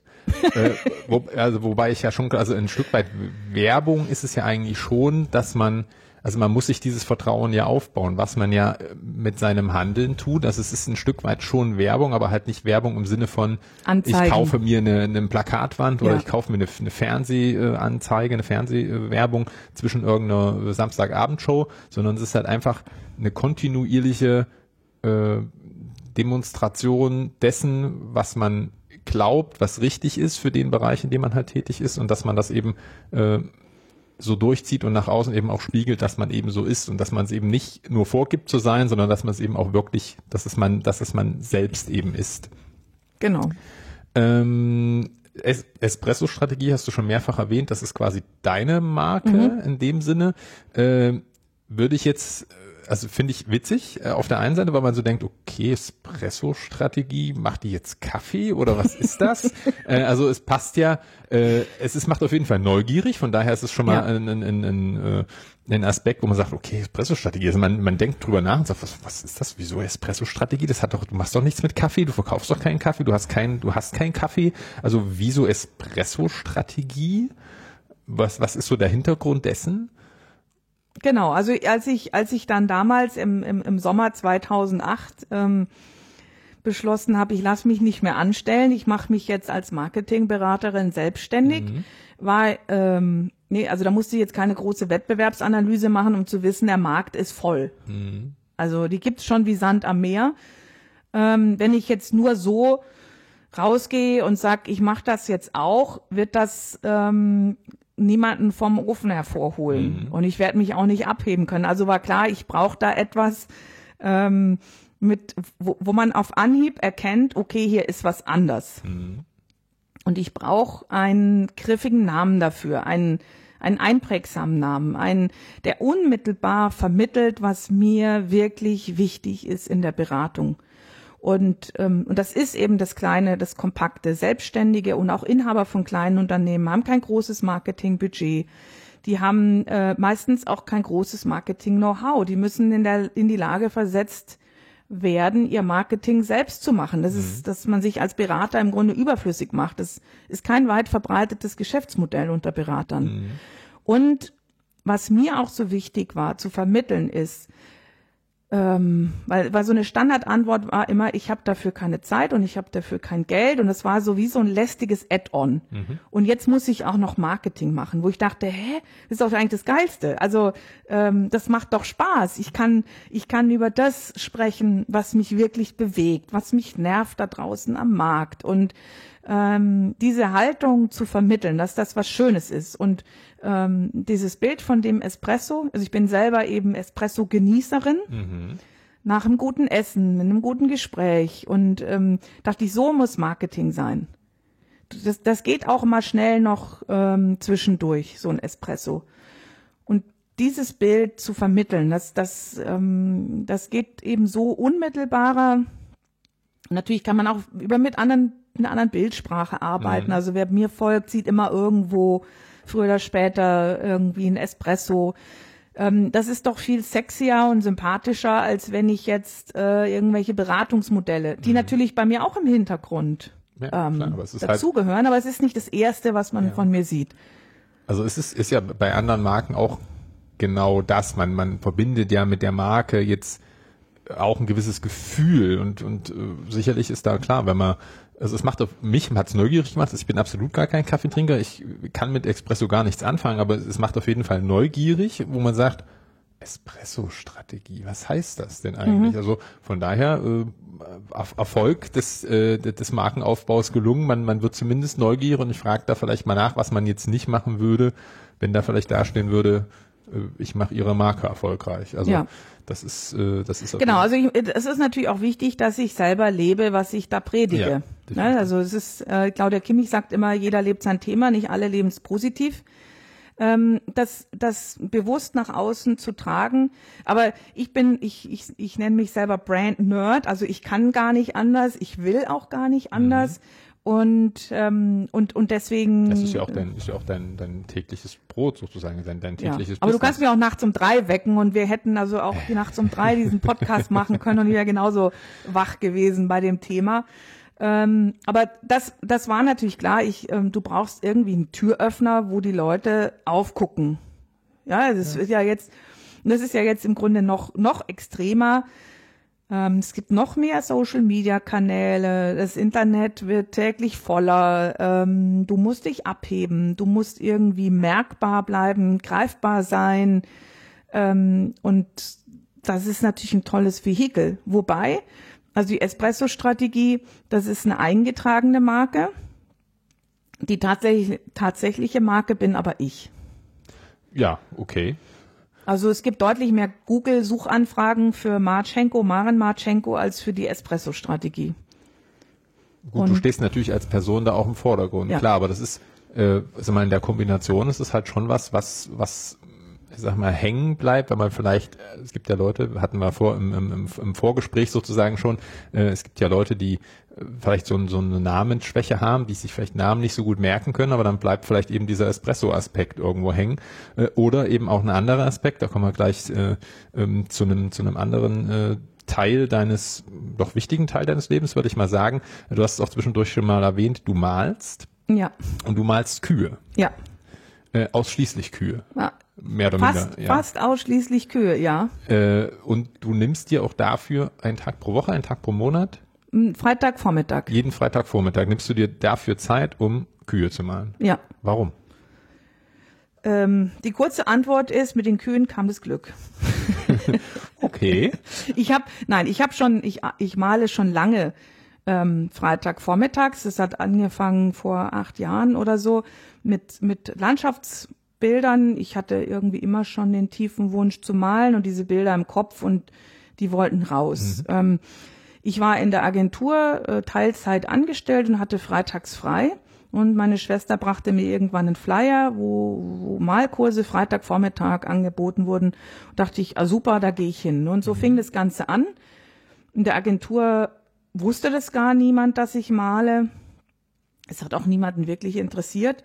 Und, und irgendwann war ich dann selbstständig und, ähm, und ja, dann war das mit dem Freitagvormittag erstmal schwieriger. Ich habe mir das erst gar nicht getraut, Termine nicht am Freitag anzunehmen. Und irgendwann habe ich gemerkt, mir fehlt das total. Also wenn ich mehrere Freitage nacheinander nicht male, dann, dann ist da eine Lücke, die gefüllt mhm. werden will. Und ähm, dann habe ich für mich erkannt, okay, das ist einfach super wichtig, dass du, du, dass du da malst und dann gab es halt ab sofort freitags keine Termine mehr. Und das ist ja auch irgendwie, sag mal, machen gut rar und es wird beliebter, mhm. war das jetzt gar nicht so verkehrt, ähm, nicht sofort bei jedem Termin sagen zu können, ich habe da Zeit. Und dann ähm, war ich im Coworking Space, ähm, wo es immer freitags ein Format gab für die Coworker, mhm. wo die sich präsentiert haben. Und es war extrem wertschätzend und wichtig. Und irgendwann kam die Frage, wieso bist du da eigentlich nie? Du bist auch sonst überall. Warum kommst du eigentlich nicht zu unserer Veranstaltung? Und dann waren die so ein bisschen, äh, haben die gedacht, ich, ich mag die nicht, mhm. weil ich nie freitags zum Freitags war sie nie da. War freitags war sie nie da, zum fixen Freitag gekommen bin, habe ich gesagt, ja, ich male. Da sagt, ach, was malst du denn? Und dann habe ich gesagt, ja, Kühe. hier und so. so. Damals waren noch keine Kühe. Ah, okay. Und äh, ach, zeig doch mal Bilder. Und ähm, und dann habe ich gemerkt, dass das die Leute echt interessiert. Hm. Und dann haben wir in dem Coworking Space eine Ausstellung gemacht, zusammen mit einer anderen Coworkerin und, äh, und dann nahm das so eine, so eine Dynamik an und, und dann bin ich auch wirklich ganz offen damit umgegangen. Und, und mit den Kühen, das war eine Phase, wo ich äh, nach der Trennung von meinem Mann, das war sehr, sehr schwierig gewesen, mhm. dann plötzlich alleinerziehend und ähm, dann hatte ich keine Bilder mehr im Kopf für ein halbes Jahr. Es war irgendwie für so eine, so, so, so rückblickend so eine dunkle, dunkle mhm. Zeit ohne Bilder. Und, ähm, und dann war ich irgendwann in einer Ausstellung und habe ähm, ein Kuhbild an der Wand gesehen. Das war total knallbunt und das hat mich so richtig magisch angezogen. Und ich hatte einen großen eine große freie Wand in meinem Wohnzimmer in der neuen Wohnung und obwohl ich viele Bilder hatte, blieb diese Wand immer frei. Und ich wusste in dem Moment an dieser Stelle muss ein Kuhbild und zwar ein großes. Und ich habe noch nie gro wirklich große Bilder gemalt. Und das hatte das hatte so ein quasi das so ein Drive dann mhm. plötzlich. Und dieses ich wusste in dem Moment genau was ich male und warum ich das male und wie ich das male. Und ähm, irgendwann hatte ich dieses große Bild, dann gab es eine Ausstellung mit Kühen und dann dachte ich, jetzt ist aber gut. Und dann bin ich freitags ins Atelier und wieder Kühe. Und, und diese Kühe sind, die sind für mich so ein, so, ein, so ein wichtiger Bestandteil geworden. Wenn ich in den Bergen unterwegs bin und sehe Kühe, dann, dann, dann komme ich gleich nochmal extra mhm. runter. So wie andere mit Delfinen tauchen, kannst du mir einen Tag im Kuhstall schenken und äh, ich gehe da total energiegeladen wieder raus. Und mittlerweile male ich zu Musik, das heißt, jede Kuh hat ein Lied im Hintergrund, aus dem ich die Farben raushole mhm. und ähm, das ist einfach wahnsinnig faszinierend. Ich lerne beim Malen total viel über mich selber, mhm. wie ich mit Schwierigkeiten umgehe, und ich kann da Sachen ausprobieren, wenn irgendwas nicht funktioniert, male ich einfach drüber. Das ist im echten Leben nicht so einfach. Mhm. Wenn da was schief geht, du kannst nicht nochmal äh, so drüber Selten, gehen. Du ja. musst irgendwie so mit dem, mit dem, mit dem Scheitern ähm, weitermachen. Und ja, das macht einfach unwahrscheinlich Spaß und ähm, so gibt's immer Freitagmittags bei mir in meinem Kanal ein Kuhbild. Also ist das äh, sozusagen auch ein, ein Stück weit Abschalten vom Business, Ausgleich äh, für dich selber, so ein, so ein Stück weit äh, Rückzug, um, um vielleicht auch sich selber zu reflektieren und, und sich selber zu betrachten und vielleicht einfach mal abzuschalten vom täglichen Stress, auch wenn das ja dir macht deine Arbeit ja Spaß, aber trotzdem ist es ja irgendwie ein Stück weit anstrengend und, und mhm. äh, da einfach mal rauszugehen und zu sagen, okay, das ist jetzt quasi, das ist jetzt mein Bereich, der ist nur für mich, da, da bin ich nur für mich alleine und beschäftige mich mit Dingen, die mir wichtig sind, die ich halt in dem Moment brauche. Interessant. Ja. Also auf, kann ich allem, sehr empfehlen. Vor allem sich dann auch halt bewusst zu sagen, ich mache das jetzt nicht irgendwie Samstagnachmittag oder Sonntag oder sowas, sondern zu sagen, ich mache das an einem normalen Werktag, wo regulär ich theoretisch auch Kundentermine annehmen könnte, wo ich ähm, ja ein Stück weit halt auch Umsatz generieren könnte, verzichte darauf, um, um einfach für mich selber da zu sein. Das finde ich, äh, hört man oder sieht man nicht so häufig. Vielleicht reden auch viele nicht drüber, das kann auch gut sein, aber äh, dass jemand halt bewusst sagt, ich mache an einem Werktag regelmäßig, also nicht so mal einmal, das mache ich auch mal, wo ich sage, okay, das an dem Tag hab, nehme ich mal halt irgendwas vor, dann mache ich da äh, im Urlaub frei, was auch immer, aber halt regelmäßig zu sagen, sorry, freitags ist Schicht im Schacht, da ist das Q-Zeit, äh, finde ich sehr, sehr interessant. Also ich habe eh, also äh, mittlerweile habe ich ja auch meine Auszeittage, wo ich einmal im Monat an einem Werktag mhm. äh, frei nehme. Und ich merke, dass ich ähm, dass mir das wahnsinnig gut tut. Also dieses, dieses mittendrin einfach mal rauszugehen, dem, dem, dem Hinterkopf, äh, wo ganz viele sich sozusagen zwischendurch ansammelt, ähm, Raum zu geben, dass sich Dinge entfalten dürfen, dass man mal ähm, mal sehen kann, was, was von dem, was ich da mache, will eigentlich mehr, was braucht mehr Raum. Ähm, diese, das, diese kurzen Erholungsphasen zwischendurch. Und, und mein Gefühl ist, dass sozusagen, ich mache das ja jetzt seit mehreren Jahren, auch mit meinem Digital Detox von Freitagssonnenuntergang bis Samstagssonnenuntergang, dieses Bewusste, das ist ein sehr bewusstes, mhm. ähm, kontrolliertes Aussteigen aus der Routine, aus dem Alltag. Je mehr ich das mache, umso besser werde ich. Und umso erfolgreicher bin ich auch. Mhm. Also das, das, das hängt direkt zusammen. Und, und dann sind wir wieder bei dem Selbst und ständig. Wenn ich das, wenn das meine Haltung ist, hm. dann komme ich in meiner Selbstständigkeit an eine Grenze, die, die, die keine Entwicklung zulässt. Mittlerweile mache ich ja auch Vacation im Frühjahr und im Herbst eine Woche, wo ich mal ganz bewusst an einen Ort fahre, wo andere Urlaub machen, hm. um dort unterbrechungsfrei an Dingen zu arbeiten, die sonst im Alltag wenig, wenig Raum bekommen. Mhm. Und dieses, dieses, da ist zum Beispiel, sag mal, so ein ganzes Konzept Customer Journey runterzubrechen auf Solopreneure. Was heißt denn das? Ähm, wie muss das ausschauen? Was haben die für, was haben die für, für Phasen in mhm. ihrem, in, in ihrem Kundenpfad? Was muss da passieren? Wie muss ich das aufbereiten, damit die das für sich selber erarbeiten können. Und ähm, solche Dinge haben bei mir im Alltag, wo, wo das sehr bestimmt ist durch Kundentermine und natürlich auch durch Familie, private Termine. Mein Alltag ist total durchgetaktet. Mhm.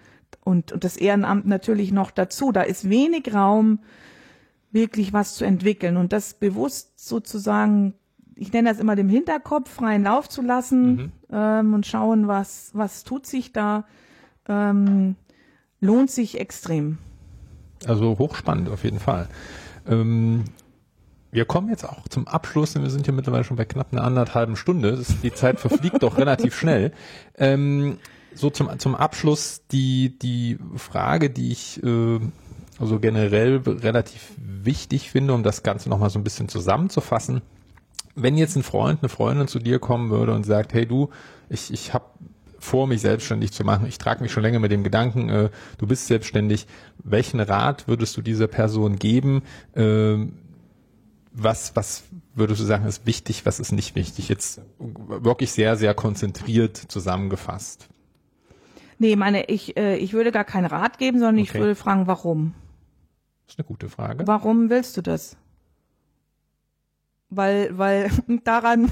Darum bemisst sich viel, das stimmt, ja. Daran, daran entscheidet sich ganz, ganz viel. Ähm, Simple Frage, aber wichtige Frage, ja. Ja. So, und, und dann sehe ich weiter. Und daraus ergibt sich dann quasi, Da ergibt okay. sich dann ganz viel.